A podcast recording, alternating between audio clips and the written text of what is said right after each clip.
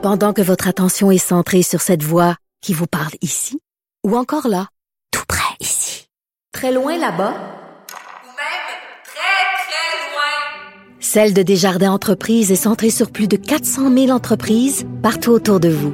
Depuis plus de 120 ans, nos équipes dédiées accompagnent les entrepreneurs d'ici à chaque étape pour qu'ils puissent rester centrés sur ce qui compte, la croissance de leur entreprise.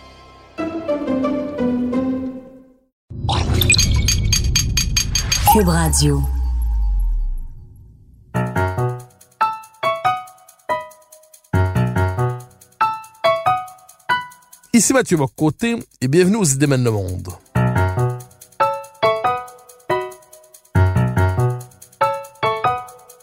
Nous chercherons à comprendre, à travers le regard des intellectuels québécois et européens, les grands débats qui façonnent notre monde.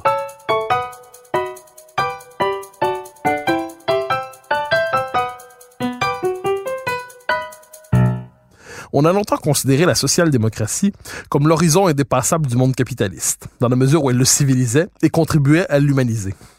Sans promettre un grand soir révolutionnaire, elle entendait construire progressivement un nouveau modèle de société, plus équitable, plus égalitaire aussi, à travers la mise en place de politiques sociales capables de transformer en profondeur la société, tout en sachant que le travail sera toujours à refaire, chaque époque amenant son lot de défis.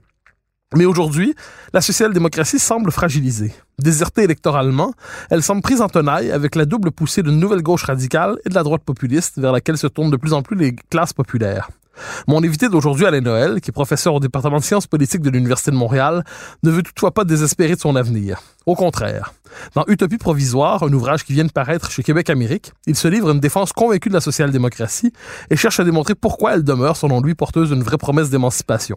Je le reçois aujourd'hui pour en parler. Alain Noël, bonjour. Bonjour, merci beaucoup pour, l'invitation. Puis euh, Très bonne, euh, très bonne mise en contexte. Ah ben merci. Alors question première à propos de votre titre qui est, que vous expliquez dans l'ouvrage, mais qui est énigmatique néanmoins. Utopie provisoire. Euh, le propre de l'utopie normalement, c'est une réconciliation définitive d'une société, c'est-à-dire un modèle de société parfait une fois pour toutes établi. Et le propre du provisoire, c'est que c'est démontable. Il faut toujours reprendre et refaire parce qu'il y a une forme de travail inachevé dans les domaines du provisoire. Qu'entendez-vous par utopie provisoire? ben, Premièrement, je sais, j'ai pas inventé le terme. Là, je reprends le terme d'un social-démocrate euh, suédois qui était ministre des Finances dans les années 30, euh, qui était un des, des euh, chefs de file du Parti social-démocrate suédois. Et pour lui, c'était un terme qui servait... il y a une tension, effectivement, entre les deux termes, hein, utopie et provisoire. Ça n'a pas l'air de marcher ensemble. Euh, pour lui, c'était une façon de, de dire on, on, regarde vers l'avant, on se donne des objectifs ambitieux, euh, mais on est, euh, on, est réaliste aussi. On ne s'en va pas vers un paradis euh, définitif et on va pas mettre changer le monde et mettre la, jeter la clé et l'envoyer dans l'océan. Ce sera jamais terminé. Il y aura toujours des, des dans le fond, une autre expression que j'aime bien. Moi, je dis les solutions d'aujourd'hui sont les problèmes de demain.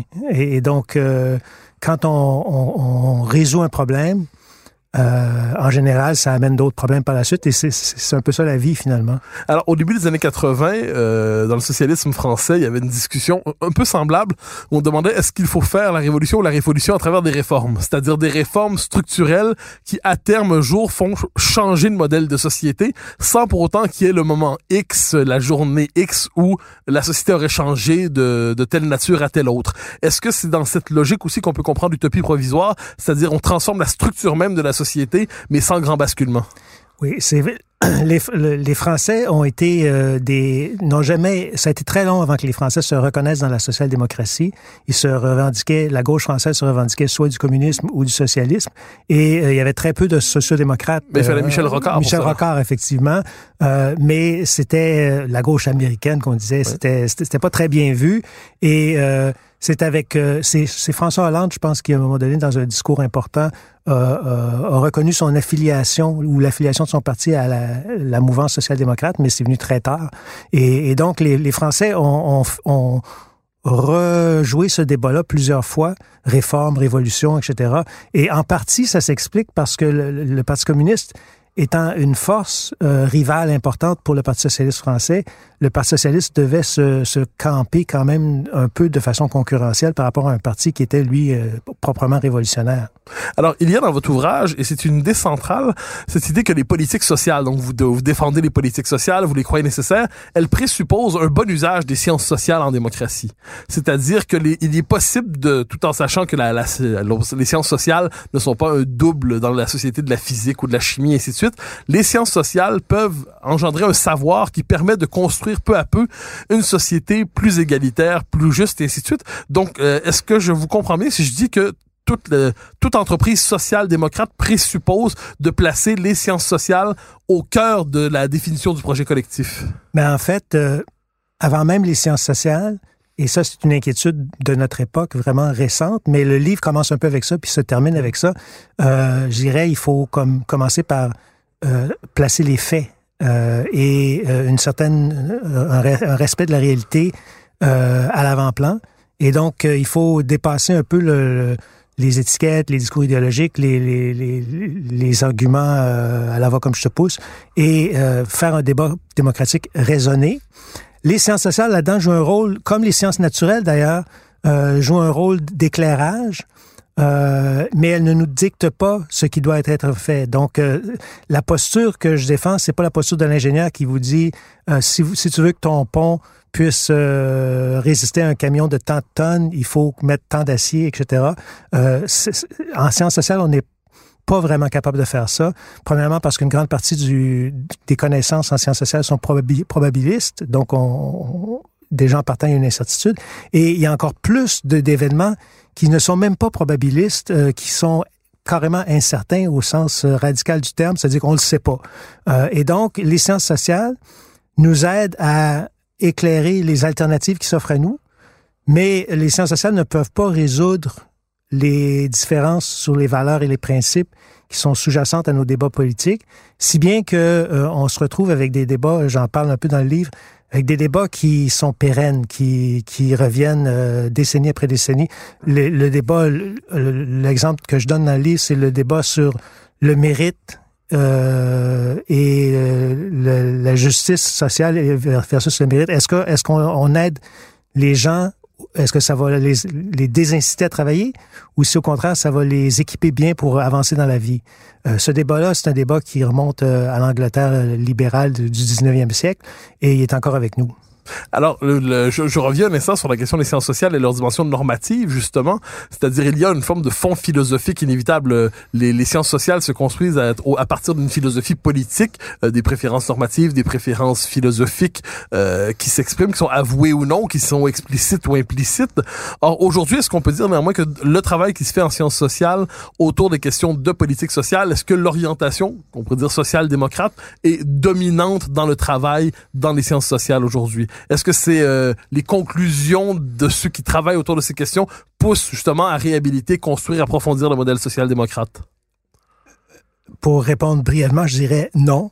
Euh, la perspective qui est dominante dans les sciences sociales aujourd'hui, la discipline qui est dominante dans les, sciences sociales aujourd'hui, euh, auprès notamment des décideurs, c'est l'économie.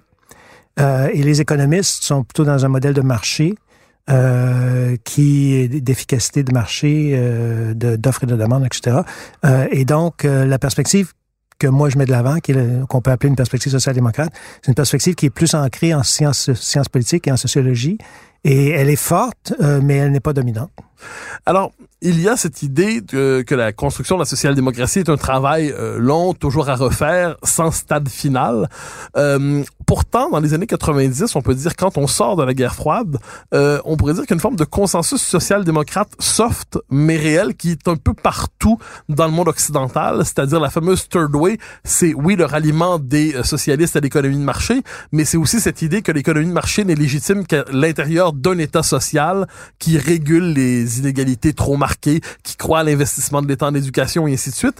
Euh, la Grande-Bretagne de Tony Blair, la France de Lionel Jospin qui était un peu sur un autre modèle mais qui s'inscrivait dans cet état d'esprit, Gerhard Schröder, euh, Bill Clinton aux États-Unis, il y avait cette idée qu'il y avait une orientation social-démocrate, social-libérale entre les deux qui dominait dans le monde occidental et on, on voyait difficilement comment en sortir euh, ou s'il fallait même en sortir. Euh, comment expliquez-vous qu'il y a une sorte de fragilisation de ce consensus social-libéral, social-démocrate des années 90. À moins que vous n'y voyez, pas le consensus et que vous, vous, vous, y voyez déjà la fragilisation de l'idée de social-démocratie.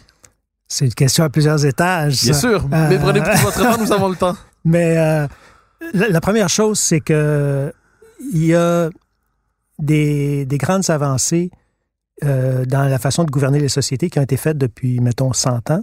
Euh, et cette, ces avancées-là sont liées pas tant à, à la social-démocratie que qu'à la nature même du débat politique. C'est-à-dire le, le, grand débat, c'est un autre livre que j'avais fait il y a quelques années, euh, La droite et la gauche, euh, qui, euh, euh, dans ce débat-là, qui est le débat essentiel de la vie démocratique, se construisent des, des, des, oppositions, des alternatives, mais également des consensus. Et donc, le, le, fameux consensus soft dont vous parliez, qui est social-démocrate, il est aussi libéral. Et on peut dire que ce qu'on avait à peu, à peu près au, début des années 90, c'était un consensus sur l'économie de marché, sur la mondialisation euh, économique, euh, et euh, également sur des grands pans de l'État-providence. Et c'est important de le dire, c'est remarquable que il y a beaucoup de choses, de, de dimensions de nos, nos, politiques publiques qui ne sont jamais, le plus important en fait n'est jamais remis en question.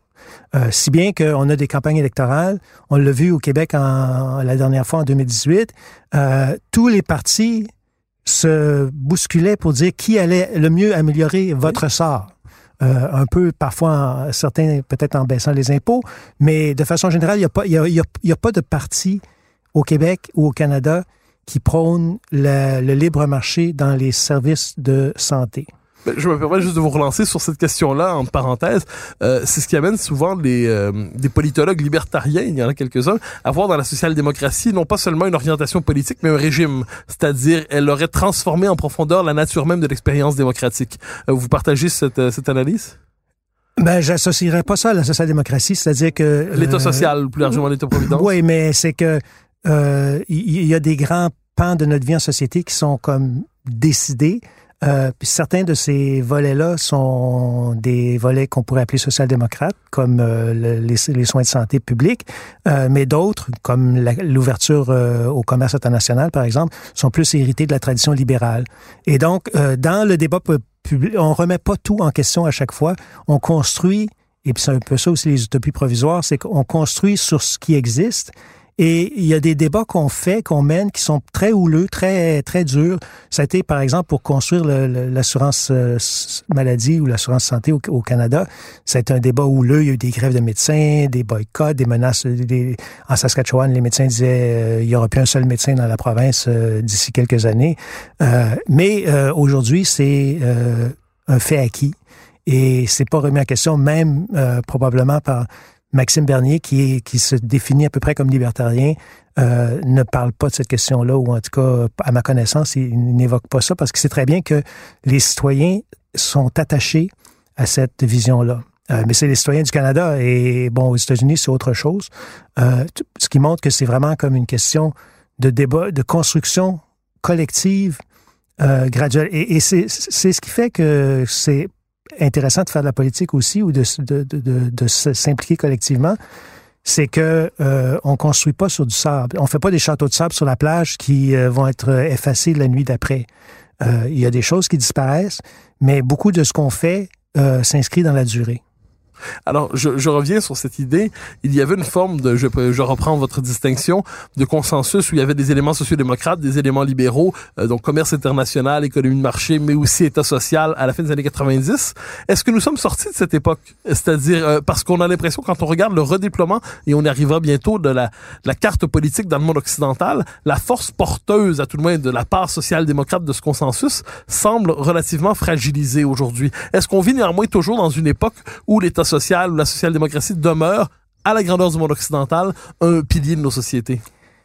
Oui et non. Euh, oui, euh, c'est-à-dire que oui, ça demeure en place parce que si on regarde, si on, prend une perspective euh, très rationaliste, on, on, prend, on sort une règle, on mesure la hauteur des dépenses publiques consacrées à la santé, à l'éducation, à la protection du revenu pour les personnes vulnérables. ces budgets-là ne, ne sont si ça se trouve, ils sont plus élevés maintenant qu'ils l'étaient euh, dans les années 90. Euh, donc, euh, on n'est pas sorti de ça, littéralement. En même temps, dans le discours public, euh, il y a des éléments de remise en question importants euh, qui concernent notamment le rapport à, la vérité, euh, qui concernent le rapport au reste du monde, le, le, rapport à l'identité. Donc, il y a, il y a on, a, on est, on est au seuil d'une nouvelle époque euh, mais c'est encore difficile un peu à voir comment ça va se configurer. Euh, mais c'est une nouvelle époque qui remet en question non seulement la social-démocratie, mais également le libéralisme ou le néolibéralisme, comme, on veut, euh, tel qu'il s'articulait jusqu'aux années 2000.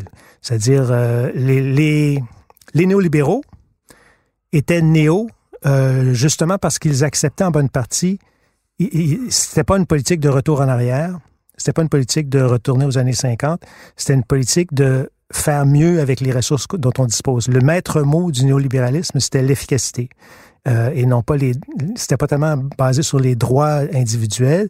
Il y avait ça également un peu, mais euh, le vieux libéralisme du 19e siècle, c'était une défense de la propriété privée et des droits individuels. Le néolibéralisme reprend un peu cette trame-là nécessairement, mais euh, dit OK, on a construit un État-providence, c'est bien, on l'accepte, mais c'est pas efficace. C'est pas efficace et ça nuit à la croissance économique et il faut faire mieux. Euh, et donc, le néolibéralisme était porteur d'un message qui était très rationaliste, euh, qui était, euh, on, peut se baser notamment sur la science économique pour voir qu'est-ce qui fonctionnerait mieux. Le, les courants actuels euh, de la droite populiste, notamment de la droite, mais un petit peu à la gauche aussi, euh, sont plus débridés par rapport à ça. C'est-à-dire qu'ils n'ont pas ce programme, en tout cas, ce, maître mot de l'efficacité, là, c'est, pas un lodadal. Alors, on y arrive lentement, mais vous, euh, vous m'y poussez. Euh, la question aujourd'hui de l'émergence de nouvelles forces. Vous avez parlé du clivage gauche-droite, qui est un clivage qu'on a depuis une cinquantaine d'années, en fait, depuis la guerre, à tout le moins, on le pensait dans les paramètres de l'État social. Il y avait effectivement les sociodémocrates, les néolibéraux, mais tous acceptaient d'évoluer dans le cadre des paramètres de l'État-providence d'une manière ou de l'autre. Euh, cela dit, on, on, on assiste aujourd'hui à un retour de la radicalité politique euh, à gauche avec des forces comme la France insoumise, euh, Podemos, euh, Syriza en Grèce, euh, Québec solidaire. Euh, Québec solidaire au Québec, Bernie Sanders aux États-Unis. Donc l'idée, même quelques-uns revendiquent le mot socialisme, qui était un mot qui était un peu passé de mode depuis les années 80 et plus encore 90. Et de l'autre côté, la radicalité de ce qu'on appelle la droite populiste, avec cette singularité que souvent cette droite populiste est celle qui défend le programme de l'ancienne gauche. C'est-à-dire, elle se montre, elle se porte à la défense des services sociaux, elle se veut à la défense de la classe ouvrière ou des travailleurs ou ainsi de suite, euh, défend un certain protectionnisme au nom de la capacité de, de protéger les droits des travailleurs. Euh, Est-ce qu'on se retrouve dans une situation un peu étrange où, donc, d'un côté, la gauche, la gauche social-démocrate est débordée sur sa gauche par ceux qui veulent une forme de radicalité nouvelle, comme si la culture gouvernementale finissait par le par peser, et de l'autre côté, à cause de l'émergence des enjeux d'identité dont vous parlez, est-ce qu'une partie du programme de la gauche n'a pas été récupérée par cette droite populiste, justement les revendications liées à une certaine forme d'égalité sociale? Il y, a, beaucoup de cas de figure. Euh, c'est sûr que le, le, portrait que vous tracez de la gauche populiste qui est attachée à l'État-providence, c'est par exemple le cas du Parti du peuple danois, euh, qui est un parti euh, très attaché à l'État-providence, euh, et, mais à l'État-providence pour nous, pour les, les Danois, Danois. Pour, pour, euh, pas, pas, pour les autres. Euh, et, et, donc, c'est une droite nationaliste, mais c'est une droite qui dit on garde notre État-providence. évidemment, si on va aux États-Unis et qu'on regarde la mouvance Trump, on n'est pas dans ce scénario-là du tout. et donc, c'est très variable. C'est très variable, mais dans la droite populiste, il y a effectivement une... même Trump a été élu en prétendant qu'il allait améliorer Obamacare. Euh. Et il y a des gens qui ont voté pour Trump en disant il va améliorer Obamacare. Il se présentait comme le candidat des travailleurs, voilà. le candidat du travailleur euh, ordinaire. Et, et, et, et jusqu'à un certain point, il l'a été, euh, parce que si on regarde la configuration du vote, c'est assez complexe, évidemment, aux États-Unis, mais le, le, le, schéma qui se dégage et d'ailleurs, on, le voit dans l'élection, la campagne électorale fédérale canadienne actuellement. il y a une opposition rurale urbaine qui est, très importante. Puis les villes euh, sont le, lieu de la diversité culturelle, euh, les, emplois plus euh, plus qualifiés, des gens plus éduqués, plus plus susceptibles d'être des gagnants de la nouvelle économie, alors que les, les, les, régions plus périphériques se sentent un peu laissées pour compte et sont plus vulnérables par rapport à, la, aux transformations de l'économie, d'une économie industrielle basée sur les ressources à une économie basée sur l'intelligence, les services, etc. Euh, et donc, ça, c'est un clivage qui est en train de travailler tout, tout, tout l'univers politique euh, dans tous les pays occidentaux. Alors, il y a, mais je, vous relance sur la question des forces politiques nouvelles, c'est-à-dire, est-ce qu'on assiste aujourd'hui, selon vous, à un, appelons ça un besoin de radicalité? Je m'explique.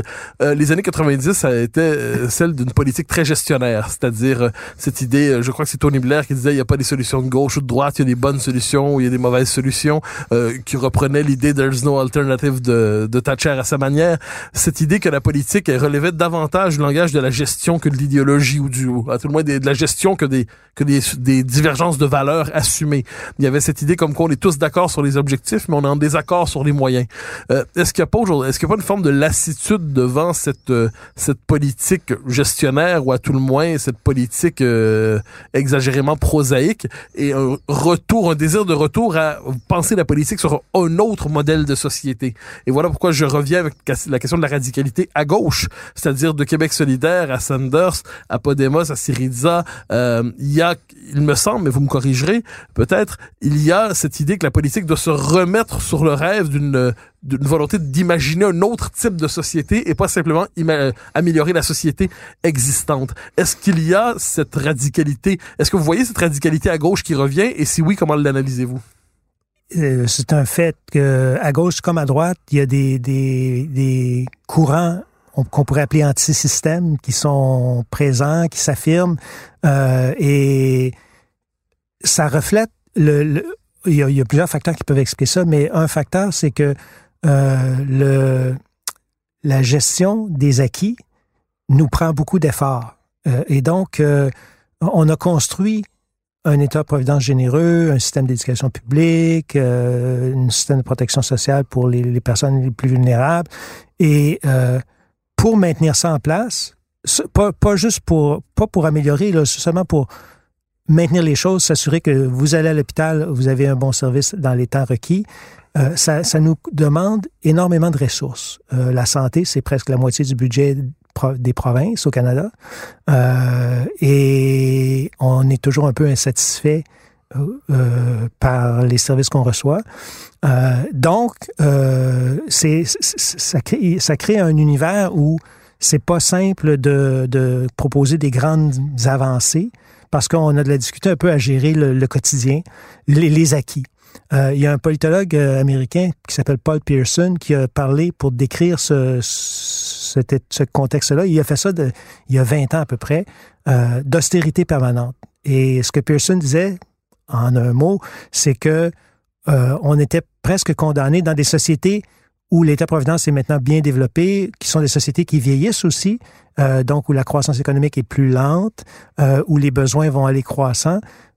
Et où l'appétit pour le changement radical va diminuer avec le vieillissement probablement, on est condamné à un régime d'austérité permanente, c'est-à-dire un régime où on maintient les acquis, mais on n'en fait pas beaucoup plus.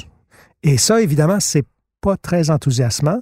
Euh, et euh, pour les gens qui sont du mauvais côté de la barrière, qui, estiment que le système actuel ne les sert pas bien ou ne les représente pas adéquatement, euh, ça les pousse vers d'autres alternatives.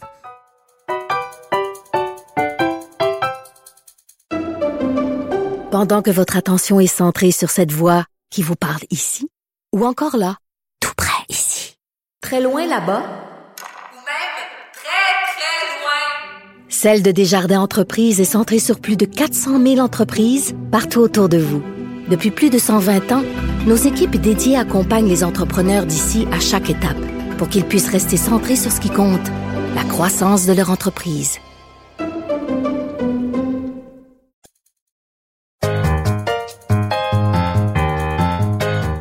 Je reprends la question avec euh, en me référant à François Furet, euh, que vous connaissez, l'historien de la Révolution française, et qui avait écrit un livre, Le passé d'une illusion, sur l'histoire du communisme au XXe siècle. Et dans la dernière page, il y avait cette phrase très forte où il disait Nous voici, j'ai pas la phrase exacte, mais vous allez voir l'idée, nous voici condamnés à vivre dans le monde qui est le nôtre. Nous voici condamnés à accepter, autrement dit, il n'y a plus d'horizon utopique possible ou d'horizon révolutionnaire ou même d'horizon à la rigueur réactionnaire, c'est-à-dire le retour au monde d'hier.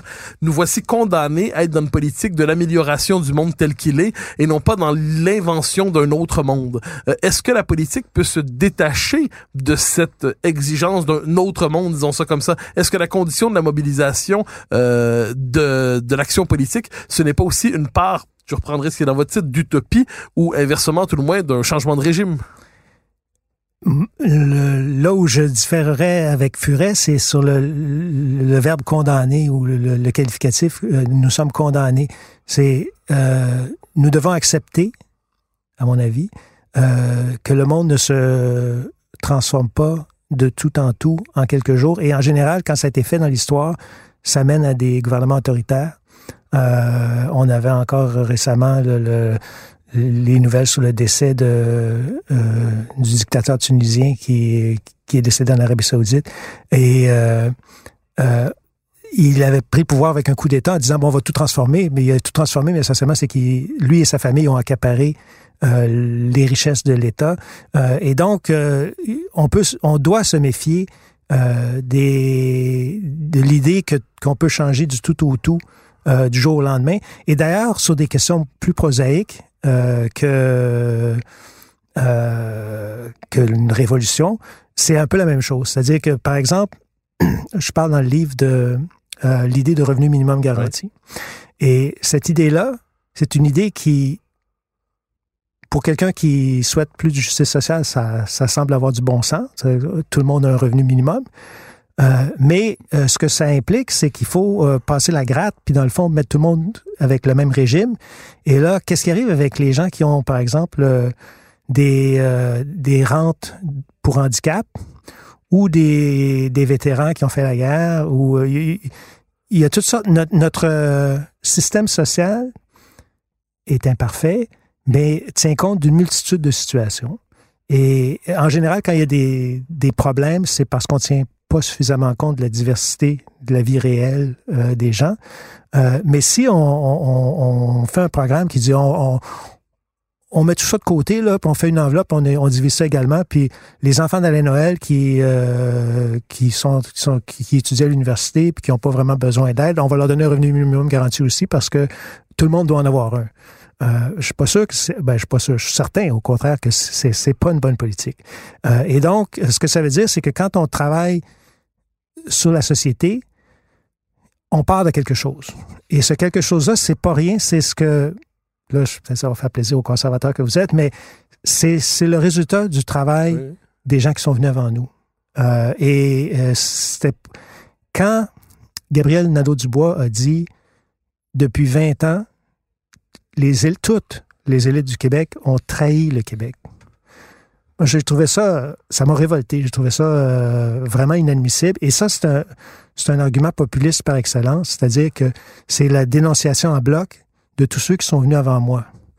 Mais c'est pas vrai, ça. C'est pas. Euh, ils, ont fait des erreurs, ces gens-là, mais ils ont, fait au mieux de ce qu'ils pensaient devoir être fait. Euh, ils l'ont fait en, débattant entre eux. il y a des choses que moi, j'aurais aimé mieux voir faites différemment. Euh, j'aurais souhaité d'autres résultats, mais c'est pas c'est pas une trahison. C'est pas un échec complet. C'est pas euh, une situation où il faut tout balayer et recommencer à zéro. Alors, vous avez évoqué le fait que nous entrons peut-être dans une nouvelle époque avec euh, de nouveaux enjeux, de nouveaux rapports à la vérité, de nouveaux rapports à l'identité, de nouveaux rapports au, monde, plus largement rapport à la frontière, quelle est la communauté politique dans laquelle on évolue? Alors, vous avez déjà consacré un ouvrage au clivage gauche-droite. Euh, comment définir, est-ce que vous croyez que le, clivage, le langage gauche-droite s'applique pour décrire les enjeux de notre temps? Parce que plusieurs cherchent à le remplacer par de nouveaux clivages euh, globalistes, nationalistes, partis du sur sursaut parti de l'autre, multiculturaliste, nationaliste. Euh, est-ce que vous croyez que gauche-droite demeure, en dernière instance, le langage politique le plus adéquat pour décrire les, euh, pour simplifier aussi, évidemment, les, les, les débats qu'on a dans nos sociétés, pour mettre en scène, finalement, les grands conflits qui traversent nos sociétés? L'opposition entre la gauche et la droite, ça n'a jamais été le seul vecteur de débat politique dans nos sociétés, euh, notamment partout euh, les enjeux identitaires, euh, la nation, euh, qui nous sommes, etc., ont été importants. Mais l'opposition gauche-droite, ça c'est l'argument que je faisais avec Jean-Philippe Terrien dans le livre sur la gauche et la droite, c'est la plus universelle des oppositions, celle qu'on retrouve le plus souvent, un peu partout, pendant le plus longtemps, et celle qui explique le plus de choses. et ceci est toujours vrai aujourd'hui. Euh, quand on parle de, du pétrole, de l'environnement, du réchauffement climatique, on peut savoir à peu près euh, qui est climat, où, sont les climato-sceptiques, où sont les, les, gens qui veulent qu'on fasse davantage. Euh, la gauche, la droite nous aide encore à comprendre ça.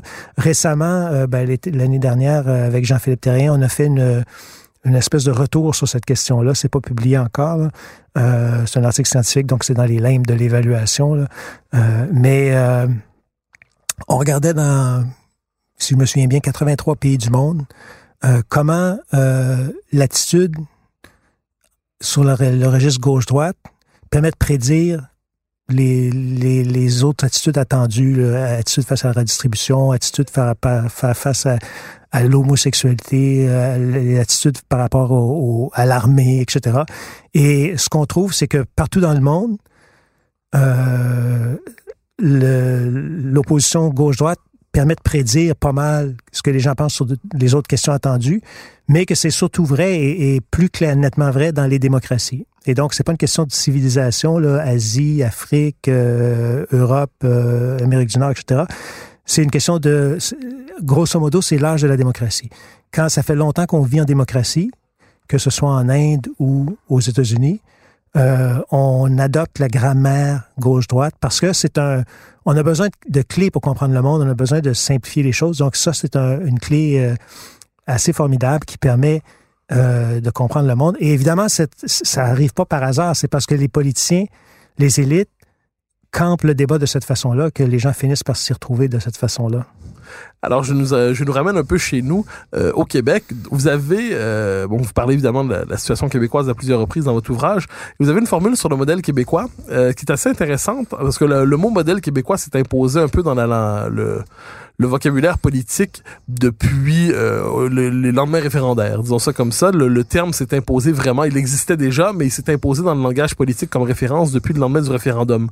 Et vous dites justement que le modèle québécois tel que nous le connaissons aujourd'hui s'est construit globalement au cours des 20 dernières années. Donc, euh, alors que la plupart du temps, on veut y voir l'héritage, le long héritage de la Révolution tranquille, vous dites tel que nous le connaissons aujourd'hui, il s'est construit au cours des 20 dernières années. Euh, on peut ajouter qu'on a l'impression, quand on écoute le discours public des 20 dernières années, qu'on était effectivement sur le registre, je reprends vos mots, de l'austérité permanente. Euh, on avait l'impression qu'il n'était que déconstruit, ce modèle, qu'il perdait en originalité, qu'il perdait en substance, qu'il perdait en réalité. Or, vous nous dites, ce modèle-là, on l'a construit et euh, il est encore dans ses propres pas, il n'est pas à sa naissance, mais à tout le moins, on est encore dans les premiers moments de son élaboration et ça fonctionne globalement. Le modèle québécois, vous le définiriez de quelle manière et euh, en quoi est-il de marque-t-il une différence québécoise réelle à l'échelle de l'Amérique du Nord? Je je reviendrai pas sur la définition. Je dis toujours à mes étudiants que je suis pas très bon pour définir les termes, euh, que c'est toujours un peu arbitraire une définition, là, mais euh, c'est une façon d'être solidaire euh, en Amérique du Nord. Euh, avec euh, un, appui significatif de l'État. Les Québécois sont, assez ouverts à l'intervention de l'État. Ils appellent l'intervention de l'État. Quand il y a un problème, euh, on, se tourne vers l'État et c'est toujours l'État du Québec euh, auquel les Québécois pensent quand il s'agit de résoudre un problème important. Euh, et il y a une attitude aussi euh, plus ouverte par rapport à la redistribution, à l'égalité. Euh, puis on le voit, euh, on le voit dans la campagne électorale actuelle. Euh, les par rapport à l'environnement, les Québécois sont également plus préoccupés euh, par l'environnement que les autres Canadiens sont plus sensibles, à, sont plus ouverts à l'idée de taxer le carbone, etc. Donc, il y a différents traits. Et ces traits-là, ils sont très nettement, quand je dis que c'est un modèle récent, c'est ancré loin. Euh, c'est-à-dire que ça, vient au minimum de la Révolution tranquille. Euh, et c'est sûr que la Révolution tranquille, ça a été pour une majorité qui était, à bien des égards, mal en point, qui était minorisée dans son propre pays. ça a été une façon de revendiquer d'améliorer sa situation euh, économique et sociale par le biais de l'action collective et de l'intervention de l'État. Donc, des syndicats, des politiques publiques pour la francisation, pour euh, l'intervention dans l'économie, etc. Donc, tout ça, c'est le travail de la Révolution tranquille et ça demeure important. Euh, ceci étant dit, quand je parle d'un modèle qui est récent, c'est que beaucoup, euh, beaucoup de, de ce qui s'est passé dans les années 60 à 80, on était en mode rattrapage. On, disait, il faut, il faut faire on a du retard par rapport, c'était l'image qu'on évoquait, on a du retard par rapport au reste de l'Amérique du Nord. Et à partir des années 90, on est, on, on, a comme doublé. On est, on est passé en, mode dépassement. Euh, et on le voit dans les politiques familiales. Ça, c'est l'exemple le plus clair là, de, de, de, euh, instance où le Québec se démarque par rapport au reste du Canada. On le voit dans, c'est plus souterrain un peu, là, mais les politiques, par exemple, d'emploi Québec euh, pour la formation de la main-d'œuvre, euh, c'est un mode de gestion, de gouvernance qui est unique au Québec. Euh, gouvernance euh, plus collective, euh, la loi de lutte contre la pauvreté et l'exclusion sociale. Bon, il y a plusieurs éléments qui ont été ajoutés dans ces années dites d'austérité et de déprime. Et, et on a construit, et, et à partir de ce moment-là, on s'est mis à se différencier davantage à, passer dans la voie rapide et dépasser le Canada. Et, on est encore là aujourd'hui. Et euh, c'est des acquis dont on peut être fier parce que ce qu'on voit, c'est que euh, il n'y a jamais eu. Bon, la situation économique au Québec actuellement, là, elle est remarquable. Elle est euh, historiquement presque unique. Euh, le, taux, le taux de chômage. Le Québec, c'était une société de chômage élevé. C'est un des premiers textes que j'ai écrit quand j'étais jeune professeur. Ça s'appelait le chômage en héritage. Euh, c'était un problème lancinant dans la société québécoise. Toutes les campagnes électorales se jouaient là-dessus, des emplois, des emplois. Euh, les Québécois, à la fin du 19e siècle, quittaient le Québec pour aller aux États-Unis pour travailler. Euh, et donc, c'était une situation qui était euh, historiquement très durable et aujourd'hui, on a des taux de chômage records. Euh, qui on bat le record à chaque année, euh, ça continue de baisser. Euh, il y a jamais eu quand quand j'ai fait en 1995, c'était l'année du référendum, j'ai travaillé, j'en parle un peu dans le livre. J'ai travaillé avec Camille Bouchard et Viviane Labrie sur un rapport sur l'aide sociale et on a rencontré tout le monde au Québec, des, des assistés sociaux, des intervenants, etc.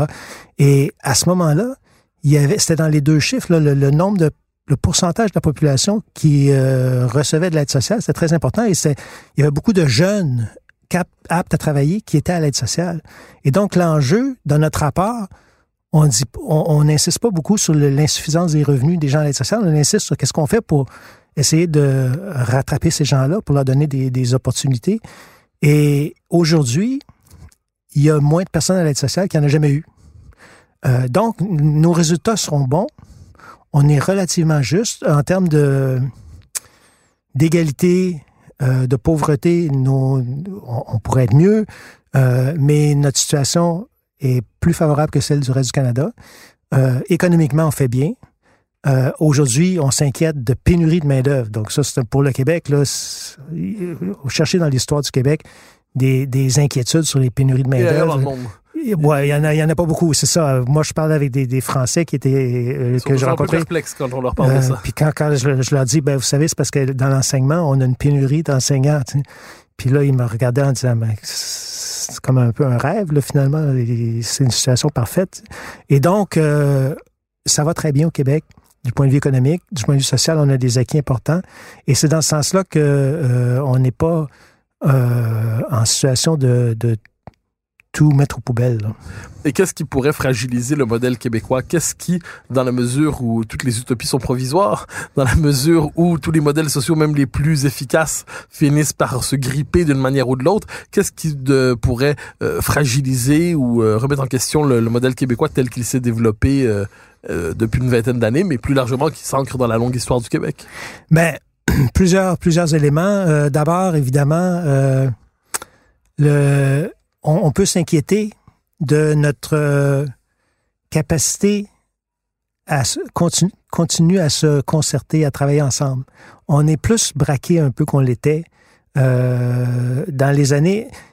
Le renouvellement du modèle québécois dans les années 90 a été un peu aussi, euh, ça on n'en parle pas souvent, mais une espèce de d'élan qui a été acquis lors de la campagne référendaire. Pendant la campagne référendaire, il y a plein de gens d'horizons divers qui se sont associés pour travailler ensemble pour faire l'indépendance du Québec. Euh, des syndicats, les mouvements sociaux, euh, des partis politiques, euh, jusqu'à un certain point quelques personnes du milieu des affaires, mais pas beaucoup. Et Lucien Bouchard, dans un de ses écrits où il relate un peu cette époque-là, dit quand on, a fait les sommets sur l'économie et l'emploi, les gens qui étaient là, qui avaient des revendications, c'était mes alliés mes alliés de la campagne référendaire. Et donc, il fallait composer avec ces gens-là. Puis ces gens-là, c'était pas seulement les syndicats, c'est aussi les mouvements sociaux. Euh, et donc, là, il y avait une espèce de capacité de se concerter qui était héritée de cette époque-là. Aujourd'hui, c'est peut-être un peu plus dur à maintenir ça. Euh, le... Bon, on, se cachera pas, l'appartenance au Canada euh, fait en sorte qu'on on, fait un petit blocage là-dessus au Québec. Hein. moi, j'ai souvent fait des conférences où euh, je, rappelais aux, gens, comme pour des syndicats ou des, mouvements sociaux, où, je, disais, euh, vous savez, oubliez pas, on est encore dans le Canada. Puis les gens disaient, mais pourquoi ils nous parlent de ça? C'est bien plate. Et, donc, euh, le Canada, c'est un pays conservateur, pétrolier, qui, qui a toujours historiquement été un peu plus centriste à cause du poids du, que joue le Québec dans la politique canadienne. Euh, mais c'est un pays, et puis j'ai des chiffres dans le livre, j'en parle, euh, euh, je montre comment le Canada se situe par rapport aux autres pays de l'OCDE. C'est un pays qui, qui, est, qui taxe peu, qui dépense peu pour les, la protection sociale, qui est parmi les plus chiches de l'OCDE pour la redistribution. et donc ça, on peut pas faire l'économie de, de, constater qu'on est on, on, est partie prenante de ce de ce pays-là et donc ça, ça ça limite nos ambitions un peu. Euh, et l'autre grand enjeu qui auquel on doit faire face et où on, a, on, on, est bon dans le discours, mais pas tellement dans l'action, c'est la question de l'environnement. Euh, l'environnement, euh, le réchauffement climatique nous force à repenser nos modes de vie de façon euh, très sérieuse. Euh, et jusqu'à maintenant, on a fait un, peu d'effort, mais euh, on est bien en deçà de ce qui est nécessaire. Et ça, ça va demander des, ajustements importants. L'autre dimension, puisque euh, on parle de ce qui est à l'horizon, c'est la question de la représentation proportionnelle. Est-ce qu'on va aller dans cette direction-là ou pas? Euh, et si on y va, que qu'on y aille ou pas, ce débat-là, le débat sur la représentation proportionnelle, ça va être c'est un retour du référendum dans la vie politique québécoise. Ben alors, c'est la dernière question que je vais vous poser, justement sur ça, euh, pour clore notre, notre entretien la proportion. Vous avez un texte sur la proportionnelle. Vous montrez favorable à la, la, la, la, représentation proportionnelle. Avec des nuances, mais favorable. Tout, le monde est favorable avec des nuances à tout. Mais vous endossez cette idée qu'il faut la réforme de la proportionnelle. Est-ce que paradoxalement, vous ne craignez pas que ça risque de diminuer la force du gouvernement québécois qui a rendu possible justement ces nombreuses réformes de la construction du modèle que vous euh, que vous appréciez? Est-ce que vous ne craignez pas une dilution, comme plusieurs l'expriment, de la, de la force de l'État québécois, de sa capacité de décision si nous nous convertissons à la proportionnelle d'une manière ou de l'autre? Moi, je pense que c'est en fait le contraire. Et euh, je suis pas de ceux qui disent que le système actuel est pas démocratique parce que ça représente mal les gens. Euh, le c'est vrai que la représentation proportionnelle donne un poids à peu près correspondant en termes de députés euh, au, vote reçu, et dans ce sens-là, ça, ça, représente mieux. Mais le, ça déplace le problème de la représentation parce que une fois que les les élus sont, identifiés, ils doivent, dans le système majoritaire, c'est bing bang, euh, on, sait quel gouvernement on a, sauf en situation minoritaire, ça arrive de temps en temps, mais la plupart du temps, le soir de l'élection, on dit, on dit, bon, ben, ça va être un gouvernement tel. Dans les, pays où on a la représentation proportionnelle, le soir des, des élections, on dit, ben, c'est là que commence la négociation entre les partis. Et ces négociations-là sont souvent des tractations plus ou moins secrètes, etc.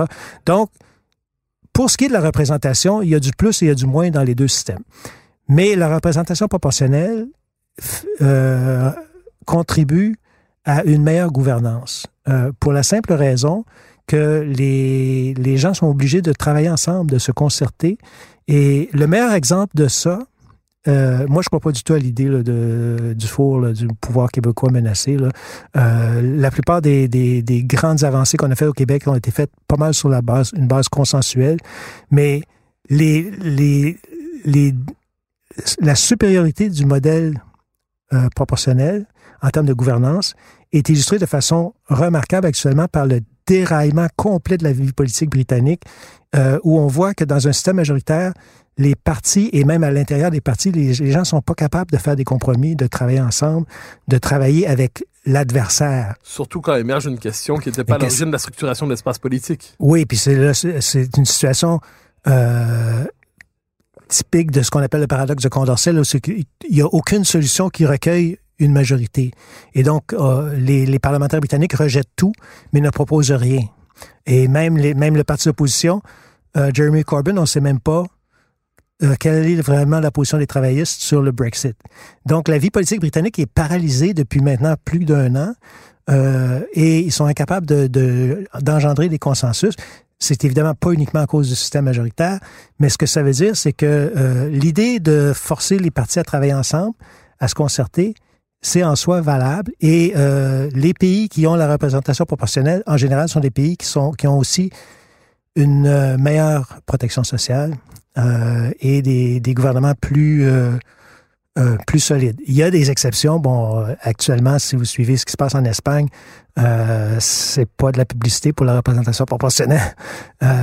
Et donc, il y a des difficultés propres à la représentation proportionnelle. Mais moi, je pense que ce serait pour le Québec une occasion d'accentuer sa distinction en Amérique du Nord, son caractère unique, euh, et de, de conjuguer ces institutions à sa réalité sociale qui est de cette nature-là, qui est une réalité de petits pays capables de se concerter.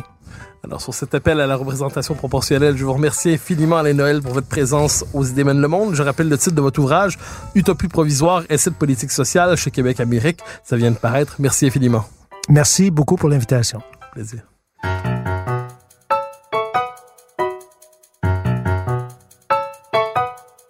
Chers auditeurs des Idées mènent le monde, vous pouvez faire connaître le balado sur vos réseaux sociaux en partageant les épisodes que vous aimez. Cela nous donne à chaque fois un fier coup de main pour faire découvrir le balado. Ainsi, si vous écoutez sur une autre plateforme que Cube Radio, laissez-nous un commentaire. C'est encore une fois un geste qui nous permet de faire connaître la série au plus grand nombre. Merci à vous d'être à l'écoute. Vous pouvez me suivre sur Twitter et sur Facebook. Vous pouvez également lire mes chroniques chaque mardi, mercredi, jeudi et samedi dans le Journal de Montréal. Et chaque semaine, vous pouvez me suivre à la joute à TVA. Animation et recherche Mathieu Bock-Côté. Réalisation Anne-Sophie Carpentier. Une production Cube Radio.